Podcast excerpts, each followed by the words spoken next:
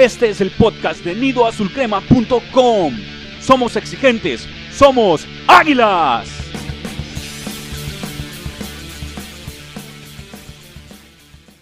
¿Qué tal comunidad Azul Crema? Gracias por acompañarnos a otro episodio del Nido Podcast traído a ustedes por el staff de nidoazulcrema.com. Y conmigo se encuentran el batallón activo del americanismo, Slash y Charlie. Bienvenidos de nuevo, muchachos. ¿Qué tal? Pues listos, una vez más para platicar de lo que más nos gusta, que es el América. Claro, y aquí estamos para desmitificar otros mitos que, tanto rodean al americanismo, así que un gusto saludarlos muchachos. Bien, qué bueno que estén por acá y que vengan con ganas de desmitificar algunas cosas. Vamos a ver qué tan cierto es eso. Bien, el tema de hoy es algo muy interesante, algo que nos vamos a meter a lo mejor con algunas fibras sensibles de gente que añora a los jugadores de un pasado no tan lejano, ya que hay jugadores que demuestran su valía en el campo, en este caso defendiendo la camiseta azul crema, ganándose el respeto y el afecto de aficionados y compañeros, incluso hasta de los rivales. Sin embargo, con el transcurso de los años, su calidad o compromiso pueden ir a la baja, ya que pues, las capacidades físicas tienen su fecha de caducidad y de igual forma la ilusión de representar una institución pierde poco a poco la chispa. Se acostumbran a eso y ya no es lo mismo. Pero pues el buen salario o el hecho de tener una buena relación con el entrenador o con algún elemento de la directiva o el hecho de tener su estatus de jugador importante, de ser estrella, o que lo cataloguen como leyenda del equipo, puede hacer difícil que el futbolista diga adiós y se vaya del equipo en el momento correcto. Digamos que extienden demasiado su estadía en el equipo al grado de que ya no es tan bien visto como solía ser. Muchachos, ustedes del pasado reciente, ¿qué jugadores recuerdan que no supieron despedirse a tiempo del América? Yo recuerdo, yo sé que me van a querer quemar en, leña verde como es habitual, pero Moisés Muñoz, que todo el mundo lo recuerda como el portero del milagro, pues saben que para mí siempre... Porque lo es, Slash, es el portero del milagro. Yo no he dicho lo contrario. Lo que quiero llegar es que pareciera que durante toda su estancia fue milagroso y la verdad que para mí siempre fue un arquero normal, como los que hay del, del fútbol mexicano, cumplidores, con un momento cumbre épico, eso no se puede negar pero que al final ya sus últimos días, pues los reflejos no eran los mismos, vamos a llamarle. Mismo caso del famosísimo Oribe Peralta, que empezó bien, para mí nunca marcó gran diferencia, ni siquiera en liguillas, la gente la adoraba, pero finalmente, ¿qué hizo sus últimos meses aquí? O más bien el último año, o sea, ¿cuántos goles hizo? Como dos o tres, ya, ni me acuerdo, y tampoco es que, que me importe mucho recordar a los traidores, ¿no? Y ahora, pues alguien que va por esta senda, yo me atrevería a decir que es Paul Aguilar, que sí, que nueve años o diez en el equipo, no sé cuántos. Tampoco me importa mucho porque los jugadores que no aportan nada, pues son aves de paso, pero me parece que de la situación actual es el, candidato a, decir que ya pasó mucho tiempo. A ver, Beister, yo sé que tienes otros nombres por ahí, cuéntame. Uf, pues son, tengo una tercia que este, de hecho tuvo una muy buena temporada, pero también no, no cerraron de la mejor forma.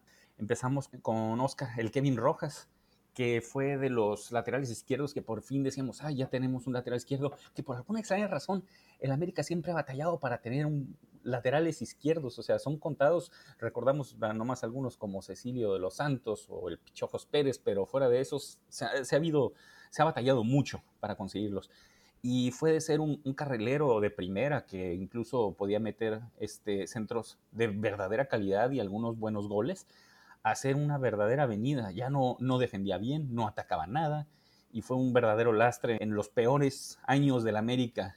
Otro que estuvo también en un excelente momento, jugador mundialista con México, capitán del América durante mucho tiempo también, Duilio Davino, un jugador que durante la su mejor momento fue un verdadero referente en la defensa y pues se mantuvo aproximadamente por 10, 11 años como defensa azul crema, pero ya al final, pues ya casi al final de su carrera, que de hecho no la terminó con América, no era lo mismo, era muy lento, ya, no, ya llegaba tarde a las marcas y a lo mejor tuvo un pequeño resurgir con Monterrey, pero con América sus últimos años fue la verdad una pesadilla. Y la pesadilla se completaba con el compañero que tenía al lado, el Cuervo Rojas, que también yo recuerdo al principio que era un jugador muy rápido, muy de esos con sangre en las venas, que ahí andaba siempre al filo de la navaja e incluso también se agregaba al ataque, pero al final No, no, no. E, e, era, era una calamidad verlo, cómo se perdía las marcas. No podía encontrar a su rival aunque lo tuviera al lado. Incluso me acuerdo que todavía lo volvieron, ya estaba casi en el retiro y lo trajeron de regreso por una cortísima temporada. Nadie entiende por qué, pero lo trajeron de vuelta. Charlie, ¿tú qué jugador recuerdas que sean, tengan el, mismo fin aquí en el América? Pues mira, no quiero lastimar sentimientos de aquí de los presentes, pero me acuerdo mucho de Germán Villa. Él era un jugador que sí, nunca fue muy técnico, pero hacía su chamba, ¿no? Corría, corría, corría y robaba balones, este, ya sea limpiamente o suciamente, pero cumplía su trabajo, ¿no? Pero recuerdo sus últimas épocas con América, pues ya era, como dices, este, con Rojas, pues una avenida, ¿no? Y no, ya no llegaba, y ya no le alcanzaban sus 15 pulmones que decían que tenía, pues ya no, ya no le llegaba, ¿no? También este, tenemos por ahí al Bombilla Mosquera, que igual que Muñoz se ganó la eternidad con ese gol que metió atrás del final en la final, pero parece que le dio este pasaporte a hacer lo que quisiera y ya en los últimos, hasta Ángel Reina lo dijo, ¿no? El capitán de agua, sí, ya en los últimos momentos ya era muy, muy, muy, muy lento y muy desubicado y ya hacía más faltas que, recuperaciones de balones, ¿no? Y creo que eh, un ejemplo, y me duele comentarlo porque ya lo hemos discutido en otros, es Pavel Pardo, ¿no? A mí se me hace que era un excelente jugador, un excelente pasador. Fue el capitán que levantó la copa tres años después. Se fue a Europa merecidamente, pero luego lo trajeron de regreso y le dieron mucho tiempo. Ya no corría, ya no tenía idea, estaba perdido. Y, fue capitán de cuando regresó y ya no se entendía por qué seguía en el campo, ¿no? Y, esos son de los jugadores que, nos traen este tema de, bueno, ¿cuándo es bueno decir adiós, ¿no?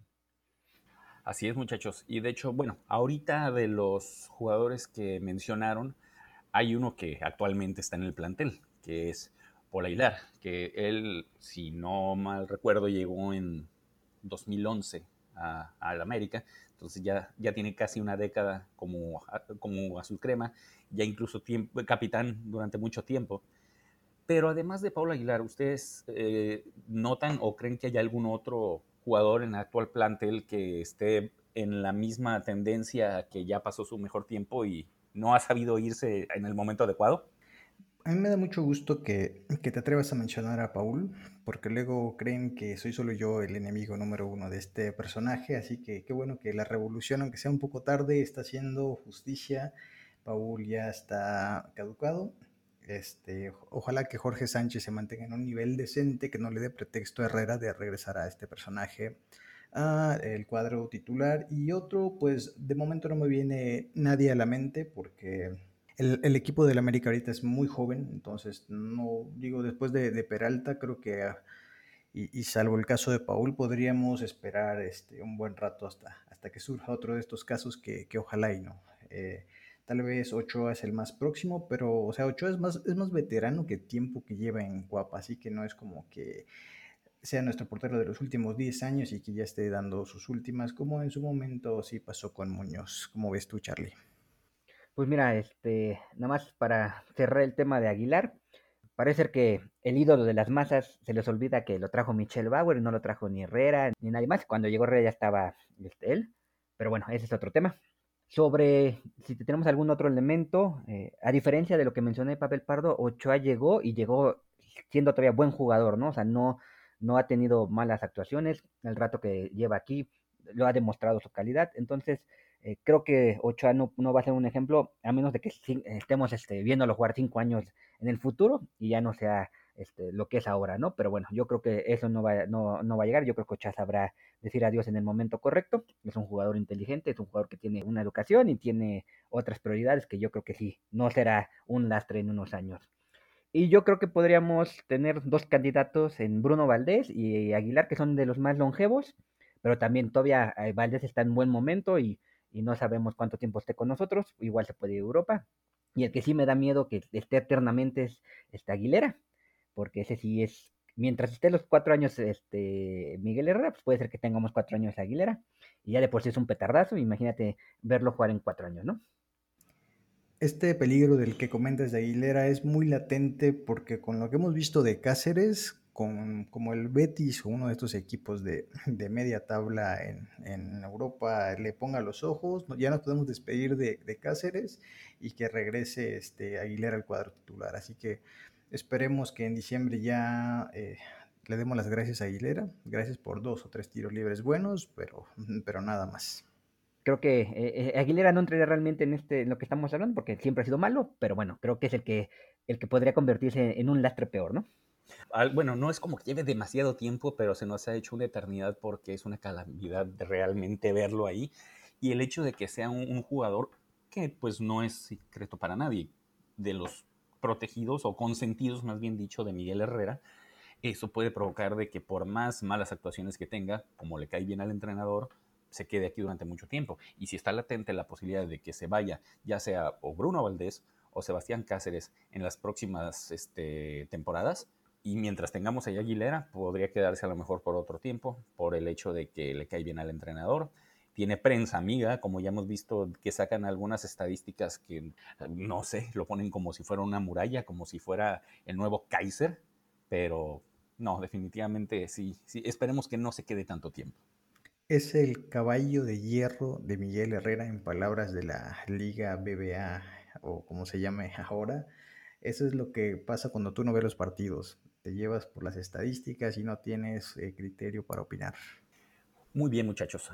Eh, de todos estos nombres que hemos dicho, ¿cuál creen que sea la razón de que ciertos jugadores tengan oportunidad de permanecer en el equipo a pesar de que su rendimiento ya no es el óptimo? Hablando obviamente de, preferentemente de jugadores veteranos que tuvieron sus buenos momentos, pero ya el declive en su rendimiento va a la baja. El fútbol mexicano me parece que es jerarquía landia, donde aquí lo único que interesa es respetar y respetar y respetar. Que ojo, yo no estoy diciendo que a los jugadores se les tenga que faltar el respeto, pero simplemente hay que saber cuando un jugador ya no está rindiendo y que puede tender a convertirse en una manzana podrida, un jugador tóxico aquí no aplica tanto la, meritocracia, sino a, quien conozco, ¿no? Entonces muchos jugadores de los que nombramos finalmente pues eran del agrado del entrenador y si él decía juegan, pues juegan a pesar de que ya no tuvieran estas cualidades físicas o, técnicas para seguirse desempeñando como alguna vez lo hicieron. Incluso Borghetti, que está ahora como analista de ESPN, siempre lo dice que en el fútbol mexicano hay que respetar las jerarquías, que a los jugadores hay que darle su sitio, Luis Fernando Tena es un técnico de esa escuela, La Puente de esa escuela, entonces hay que eliminar esto del fútbol mexicano y poner a jugar eh, a los que mejor estén, sin importar los nombres, así es como yo veo, pero no sé si el buen Charlie tenga alguna opinión al respecto. yo creo que sí, que aquí en México la jerarquía se respeta muchísimo, lo hemos visto en muchos ejemplos, en muchos equipos, por ahí escuché una entrevista del Chelis que dice que sí, las jerarquías se tienen que respetar y muchos entrenadores son de esa, de esa línea, ¿no? Y Miguel Herrera creo que también es un entrenador que así lo enseñaron y así lo replica. Y también creo que en este caso eh, era culpa también de las directivas de esos momentos, porque firmaban contratos de 4 o 5 años, ¿no? Y, ya cuando los jugadores tenían 30 o 31 años, se aborazaban y decían, bueno, este va a jugar siempre así. Y ahorita ya están firmando a los, a los jugadores ya un poco veteranos, entre comillas, pero ya le están firmando contratos de uno o dos años, ¿no? Ya como que están aprendiendo también a no hacer ese tipo de errores. Y creo que sí, este, que es, que es parte de, de tanto de los entrenadores como de las directivas que fallaban esas cosas, ¿no? Charlie, a me da gusto que señales lo bueno, porque si bien a veces parece que somos muy negativos, para mí es importante que la, que la directiva se haya dado cuenta de que ya no pueden firmar a jugadores por 100 años. Digo, ahorita se cometió el error con Nico, pero vamos a jugar de abogado del diablo y decir que nadie se esperaba que le pasara todo lo que le ha pasado. Entonces es muy bueno que tengan esta política. Yo me acuerdo todavía el shock que me causó cuando La Puente firmó a este Fernando Saritama, el, ecuatoriano, por cinco años. Una cosa impensable de un jugador que no había demostrado nada. Entonces, qué bueno que, que, hay algunas cosas que sí se están haciendo bien, como es este caso de ya no. Para evitar esto de que los jugadores no sepan decir adiós, desde los 30 ya les empezamos a abrir un poquito la puerta y eso me parece que es una buena maniobra de, del equipo azul crema. Vaya, Saritama lo firmaron por cinco años, pero creo que nada más duró seis meses en América. O sea, qué ironías de la vida. Pero le pagamos cinco años, así que se cumplió el contrato. Bueno, pero eso ya no es problema de nosotros porque ya no lo vimos. Ahí fue el problema directiva. El hecho de que, de que algunos jugadores, aparte de, lo que ya ustedes mencionaron de la cuestión de, la jerarquía o, los amiguismos que pudiera haber con, con entrenadores o con directivos, ahí pues muchas veces eh, también tiene que ver la cuestión de este, que eso no tiene nada de malo, pero lo que representa un jugador para el equipo en sí hablando de lo que es la comunión con los jugadores. Muchas veces eh, puede ser una persona que a lo mejor ya no está rindiendo bien en cuanto a cualidades futbolísticas, pero sigue siendo un líder en el vestuario, o como sabemos de, algunos casos que son los que ponen el ambiente en las reuniones, y es una persona que los compañeros lo quieren. Y el hecho de que mantenga un buen ambiente dentro de lo que es el vestidor y fuera de él, y incluso ponga cierto orden en lo que es en los entrenamientos y dentro del campo sea un líder, eso es algo que también contribuye a que sea un elemento que sea difícil dejar ir. Y ya no es solamente por cuestión de que él no decida irse, sino que la gente, ya sea del cuerpo técnico o la directiva, les dice, sabes que a lo mejor no te vamos a dar tanto tiempo de juego, pero te necesitamos en el equipo porque ayudas a mantener aquí el orden, eres como que una extensión del entrenador, y por eso los mantienen en el equipo a pesar de que ya no rindan. Eh, creo que eso es buen punto, pero, o sea, una cosa es que ya te vuelvas como que un asistente técnico y otra cosa es que estés en la cancha, ¿no? Y ya hemos visto muchos ejemplos de jugadores que, que dices, bueno, ya por favor, que sigues jugando si ya no tienes la calidad y hay otros elementos que lo pueden hacer mejor, ¿no? Y si tienes algún respeto por el equipo y por tu carrera, pues ya salte, ¿no? Yo me pongo rotundamente a tener estos jugadores que que, aportan algo en el vestidor. Y me voy a ir a un caso que, me acuerdo mucho, que si bien no es del América 100%, finalmente jugaba para la selección mexicana, como es el caso de Rafael Márquez. Iba a cumplir 37, 38, 50 años, no sé cuántos, y siempre lo convocaban, que por lo que aporta, que por su experiencia, que por su liderazgo. Y no nos olvidemos que esto es fútbol y que necesitamos gente que sepa jugar al fútbol. Si alguien ya no tiene las condiciones y su presencia resulta perjudicial porque por lo mismo que somos jerarquía landia, se siente la obligación de ponerlo. Entonces dejas de poner a alguien que está mejor que el que está en mejores condiciones. Por tanto, yo eh, entiendo que eso sucede, lo que comenta Beister, pero yo no estoy de acuerdo con que un jugador se le mantenga solo por lo que aporta al plantel. O sea, esto es fútbol, es un juego y necesitamos hacer goles o, defender los, los goles en contra. Es que es cierto, o sea, algún jugador puede ser un elemento importante para, por cuestión de liderazgo, por cuestión de ambiente o cuestión de lo que representa. Y en el caso de Rafa Márquez, yo lo recuerdo muy bien, o sea, el hecho de que hasta lo ponían de titular en, en, algunos partidos importantes, pero el hecho de que sea un jugador activo no quiere decir de que no pueda ir como parte del cuerpo técnico, hasta donde yo tengo entendido podrían haber traído a un jugador con mejores cualidades físicas y futbolísticas en el momento y a lo mejor a, Rafa Márquez este, traerlo como parte del cuerpo técnico, a pesar de que fuera un jugador activo aún en ese momento. Aunque bueno, ya no estamos alejando mucho de la órbita americanista, así que vamos a regresar a lo que es nuestros azulcremas, nuestros aguiluchos. Regresemos a lo que nos, a lo que nos interesa y bueno, ya Rafa Márquez, qué bueno que se retiró. Hablando de las jerarquías que ya comentamos, quiero preguntarles, ¿el América está para darle oportunidad a un jugador de que se retire y hablemos de una jerarquía que, que todos estábamos de acuerdo que se debió respetar. Cuauhtémoc Blanco en 2007 decidió irse al Chicago o lo dejaron ir, no estoy seguro qué pasó, pero acababa de venir de hacer un golazo en la final contra el Pachuca. Era un jugador que todavía estaba en todas condiciones intactas, pudo haber dado un par de años más bien en el América como lo vimos en Chicago. Entonces, se le había respetado la jerarquía a Coctemo, se le había dado chance de retirarse en América más allá de un partido homenaje como se le hizo contra el Morelia. Este, ¿Qué piensan?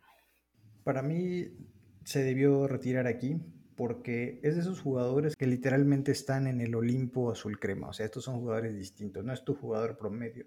No es, no es tu zambuesa de confianza que, que cree que puede estar queriendo despedirse aquí como si hubiera sido algo relevante en nuestra historia. Entonces, para mí, gente muy, vamos a decir, seleccionada a mano es la que sí pudiera retirarse aquí, porque finalmente tienen una historia, tienen un legado, que, eso no lo tiene cualquiera. Entonces, para mí, gente muy elegida a mano, sí, cualquier otro definitivamente no. Aquí la pregunta sería, sí darle chance que se retire, pero ¿hasta cuándo? O sea, ya cuando esté dando pena, que digas, no, este Cuauhtémoc, ¿qué sigue haciendo? O decir, o como él lo hizo, ¿no? Es decir, yo me voy cuando yo quiero, y le hacen su homenaje, le pusieron su banquita en Cuapa, pues exactamente cuando, o sea, yo entiendo que sí, debe haber jugadores que se retiren, como Cristóbal Ortega en su, en su momento que se retiró cuando él quiso y le dieron su carta, ya no quiso jugar con otro equipo, o Atena que lo corrieron después de muchos años, o sea, sí hay jugadores que debieron haberse retirado en las Águilas, pero ¿hasta cuándo, no? O sea, ¿qué momento dices, cuándo es hasta aquí, no?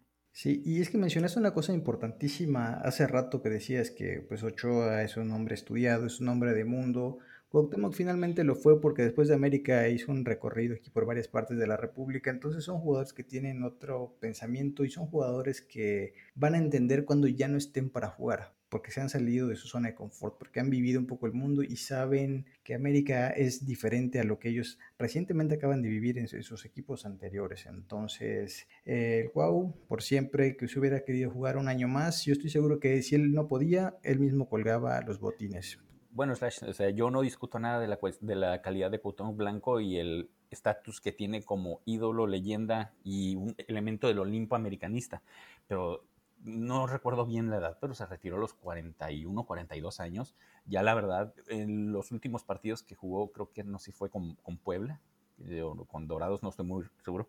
Ya la verdad no estaba para andar dando exhibición en un equipo de primera división.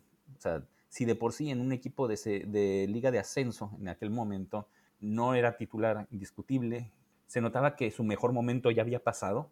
¿Cómo lo quieres en el América? Eh, yo creo que él no hubiera sido de esos que aún estando en el América hubiera dicho, yo ya pasé mi mejor momento y ya me voy a retirar. Yo siento que se hubiera aferrado a estar ahí. ¿Por qué? Porque está en el equipo de sus amores y él hubiera estado muy cómodo y muy a gusto y ahí se hubiera retirado pero ¿a qué edad? Yo siento que no hubiera, de que se lo merecía, claro que se lo merecía, pero yo creo que hubiera entrado en el mismo concepto de algunos de los jugadores que ya mencionamos, porque la calidad de Cuauhtémoc Blanco después de que se fue a América ya fue hacia abajo. Estamos entrando en un terreno especulativo porque finalmente no sucedió, pero yo que creo que hubiera sucedido Cuauhtémoc es de esos jugadores, como, dice el dicho, de acuerdo al sapo es la pedrada. Entonces no es lo mismo jugar en Puebla, jugar en Veracruz, con todo respeto a estos equipos, porque sé que cada quien hace lo que puede con lo que tiene. Entonces siento que Cuau hubiera sido diferente eh, manteniéndose con los reflectores del América, porque él sabe que pierdes forma física, este, te critican. A veces la camisa te queda mal y te hace ver pasado de peso, te critican o pregúntenle a Cabañas. Entonces, me parece que si él se hubiera mantenido en Cuapa, la historia hubiera sido diferente a lo que vimos, que estoy de acuerdo contigo, pareciera que ya jugaba más por diversión que por ser un, profesional completo. Aquí es importante lo que comenta Beister y creo que sería bueno preguntarnos a un jugador que, como Cuauhtémoc Blanco, que todo mundo idolatra, es decir, ¿cómo te hubiera gustado? O sea, a mí me hubiera gustado que se retiraran en América, sí, pero ¿cómo, no? ¿En la banca? ¿Dando pena? ¿Jugando bien? Yo creo que, yo siento que en 2007 no era su momento para irse, yo lo hubiera dejado un par de años más, pero ya verlo como lo vimos a los cuarenta y tantos años, como dice Beister en los Lobos WAP, pues no, la verdad que no, no me hubiera gustado ver a un jugador que significó tanto, tan acabado, ¿no? Y aquí la pregunta se las haría a ustedes los 8A, o sea, como dije al inicio, ¿se lo imaginan eh, de 40 años parando en el América? ¿Se lo imaginan en 40 años en la banca del América? O sea, ¿cómo quisieran ver que ese último gran ídolo que ya comentamos en otro episodio, que es Ochoa, ¿cómo les gustaría a ustedes ver lo que acabe su carrera? ¿Siendo titular, siendo banca o jugando en otro equipo?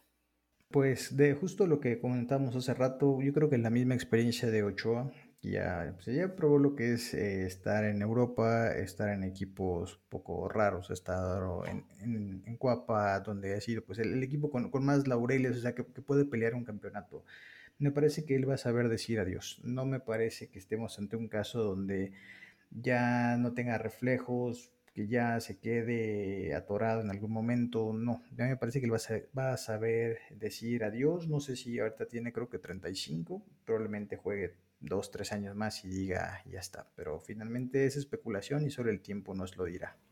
Bueno, eh, aparte no debemos de dejar de lado de que el, puesto de Ochoa en la portería es un lugar donde se ve más, o sea, se exhiben más las carencias de, un jugador. Y en este caso, un equipo como el América, ver que tu portero ya pasó su mejor momento y ya está dando lástimas, por decir algo, va a poner en entredicho mucho de lo del prestigio que tiene Ochoa. Así que yo coincido en el que el momento en el que Ochoa sienta que ya no está en plenitud de facultades, él se va a retirar. Bueno, igual fue mal ejemplo porque ya vi que no fuimos hasta donde yo quería ir. Hay que cambiarnos la cachucha tantito y pensemos, como muchos eh, hemos visto, que adoran y aman a Paul Aguilar. O sea, si tú fueras uno de los que piensan que Paul Aguilar es un excelente jugador y que es, es el máximo capitán y es el mejor lateral derecho de la historia de América, ¿te gustaría verlo como está ahorita? O sea, ser banca, que entre cinco minutos en un partido, o te hubiera gustado que se hubiera ido hace un año cuando todavía tenía ciertas facultades, entre comillas. Bueno, yo paso a decir que debió irse hace cinco años, pero bueno, de, esa parte ya la, ya la conocen. Y pues el tema con, con Paul es que tú revisas redes sociales y ¿qué te dicen? Es que suda la camiseta y suda la camiseta. ¿Suda la camiseta qué? Cualquiera que corra va a sudar la camiseta, aunque sea un mal jugador. Entonces eso no tiene nada que ver. Paul debió irse hace cinco años y ya no sigo más con este tema que nos vamos a alargar tres horas. Bueno, también es un hecho de que si bien Paul Aguilar hace mucho que pasó su mejor momento, actualmente tiene 34 años. En teoría, su vida útil como futbolista todavía le quedarían por lo menos dos o tres a lo mucho tal vez el momento de irse América ya pasó. A lo mejor debería irse a otro equipo donde tuviera a lo mejor un poco más de oportunidad, pero que no estuviera arrastrando el prestigio que ya ganó en América. Sí, estoy de acuerdo contigo. O sea, o sea, el ejemplo era decir, si tú te gusta un jugador y te gustaría verlo, digamos, entre comillas, acabado en la banca, pues no, ¿no? O sea, que se vaya en el momento que tenga que ir y, y volvemos a la parte de, bueno, ¿cuándo es bueno decir adiós y si me permites robarte un poquito tu faceta de, conductor, yo les voy a hacer la pregunta para concluir. ¿Podemos exigirle a un jugador amor a la camiseta? Ya lo hemos discutido muchas veces de que en el fútbol actual este, ya son pocos los jugadores que tienen una sola carrera en un solo equipo. Entonces, ¿podemos exigirle amor a la camiseta y al mismo tiempo exigirle que sepa decir adiós? Pues yo voy a decir algo. El tema del América no existe más el amor a la camiseta, primero por el tema económico que ya vimos que ya ahorita con nuestra política de comprar jóvenes, venderlos, ya es, son este, aves de paso, ¿no? Entonces lo que yo creo que, el amor a la camiseta va a ser un amor fugaz, o sea, van a, van a haber jugadores, como ahorita puede ser Viñas, que nos van a encantar y vamos a decirle no te vayas nunca, pero él llega una ofertita por ahí, se va a querer ir, el mismo caso de Roger, no descarto que si Richard Sánchez sigue por este camino igual se va a ir, Valdés, Cáceres, entonces vamos a vivir de, amores fugaces, de amores no correspondidos. Así que eh, por, por, este lado yo no exijo amor a la camiseta, simplemente que ya cuando estén aquí, que dejen, yo no voy a pedir que suden la camiseta, yo quiero que jueguen al fútbol. Y saber decir adiós al mismo tiempo, ya no veo eso ocurriendo, sobre todo con la política de los 30 años que tiene la América, ya me parece que esto, o sea, poco a poco va, va a desaparecer, entonces no me preocuparía yo de eso, así que amores fugaces muchachos, es todo lo que tenemos. Bueno, igual yo siento que parte del hecho de tener amor a la camiseta, que yo sí creo todavía en el amor a la camiseta. Soy, como dijo en su momento, soy un romántico del fútbol. ¿sí? Un incorregible, Beister. Sí. Es incorregible. parte de tener amor a la camiseta es saber decir adiós. Si yo respeto la camiseta que estoy usando, que estoy portando y la cual yo tengo orgullo de tenerla, si yo sé que ya no estoy dando lo mejor de mí y que estoy arrastrando lo bueno que tuvo mi carrera como futbolista, el mejor momento de, la mejor forma de decir que yo amo este equipo es decir, yo ya no estoy para jugar en este equipo y para defender este escudo, yo me voy. Así se demuestra. Como lo dijo el genio Gustavo Cerati, poder decir adiós es crecer.